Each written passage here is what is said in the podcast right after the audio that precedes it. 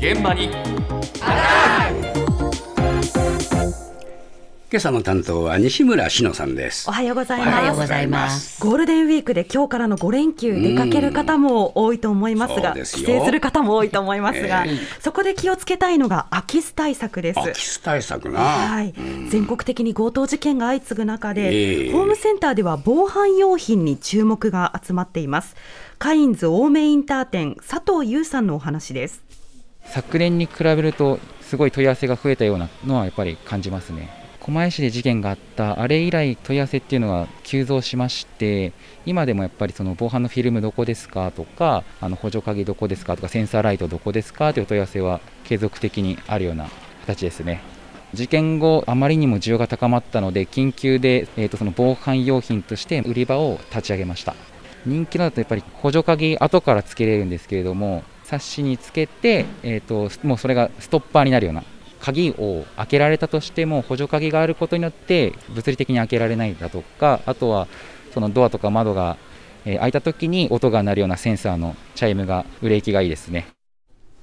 ああ、やっぱ狛江の事件がね、はいきっかけで結構みんな意識が高まったんですね。そうなんです。需要が本当に高いということで、あの人気なのがお話にありました補助鍵。補助鍵ね。はい、スタジオに今日お持ちしたんですが、手のひらに乗る手のひらサイズなんですね。で、これを窓のサッシの部分につけてはめ込んで固定させてこう回して鍵を閉めるだけで簡単にあ設置で窓がこきるんです。うこう開かないようになるわけね。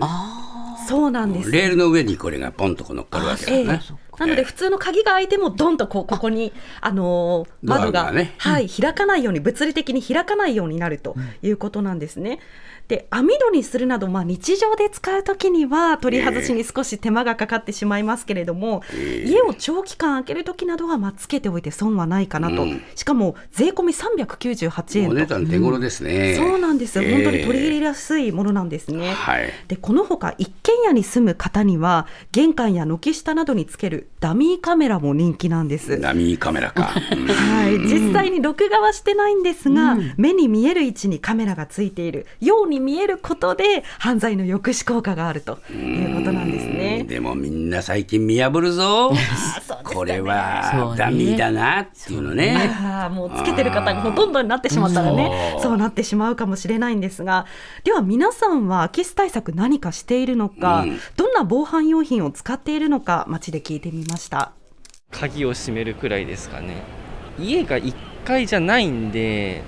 まだいいかなとは思ってます。家はオートロックのマンションで一番上の階に住むようにしてます防犯砂利を敷いてるのと出かける時にリビングのラジオをつけていく。ただ音楽をかけてるよりもラジオの方が人が喋ってるから外からこう人がいるような風に聞こえるって。実家で昔空き巣に入られたことでもかなり昔です。本当に40年ぐらい前だけど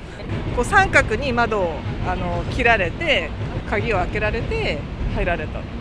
窓にあの振動を感じるとこうブザーが鳴るものを本当にこうペタッと貼り付けて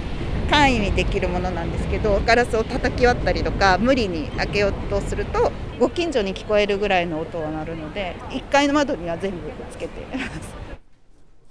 ああやっぱりブザーがね、なるものをつけるっていう方いますね。そうなんですね。ええ。ええと思う対策をしている方いろいろいらっしゃったんですが、あの軽く踏みつけるだけで大きな音がする防犯砂利とか、えセンサー付きの窓の防犯ブザーとか、うん。まあ思ったよりも対策されてる方多いなという印象でした。はい。で中には実家が田舎なのでもともと鍵を閉めるという習慣がなかったけれどあまあ、こういった相次ぐ事件を受けて閉めるように家族に連絡したよという方もいましたね。そうでしょうね。ただ今すぐこんな防犯用品を揃えるのは大変という声もあるかもしれません防犯用品などを買わなくてもできる空き巣対策について防犯アドバイザーの教師美香さんに伺いました留守だと悟られないことが大切なんですね。旅行行かれる際に配達物は一旦止めていただくとかですね。いろんな方が SNS ご利用されてると思うんですが、旅行に今から行ってきますとかっていうのは留守だっていうのをアピールしてるものですし、高級なレストラン、ホテルとかに泊まってると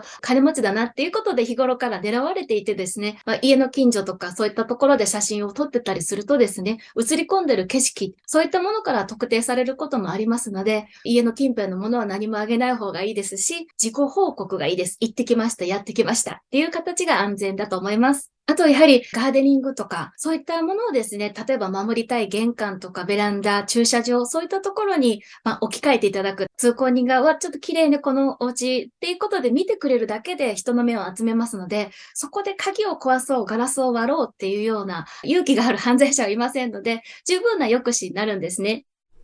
うん、あの鉢植えなどで目立たせるというのはなるほどと感じたんですけれども、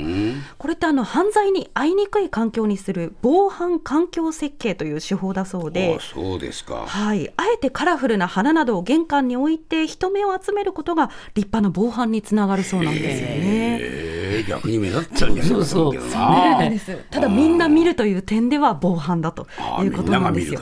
そうなんです。そんな中こう盗みに入ろうとは思わないということなんですよね。えー、でこの 教師さんによれば、うん、はい、犯罪者が嫌う4原則というものが音、光、時間、人の目、この4つだと、うん、防犯ブザーで音を出して、センサーで光るようにしたり、タイマーで夜に明かりがつくようにして、補助鍵などで時間がかかるようにする、そして人の目を引く、この4原則を意識して、自分ごととして防犯意識高めてほしいと話していました。ベビーのいる生活迷える子育て応援ポッドキャストは育児中のパパママが集まる匿名座談会。夜中になるとすごいな何かわからない孤独感に襲われると言いますか、どこにも頼れない感じがして。毎週月曜配信です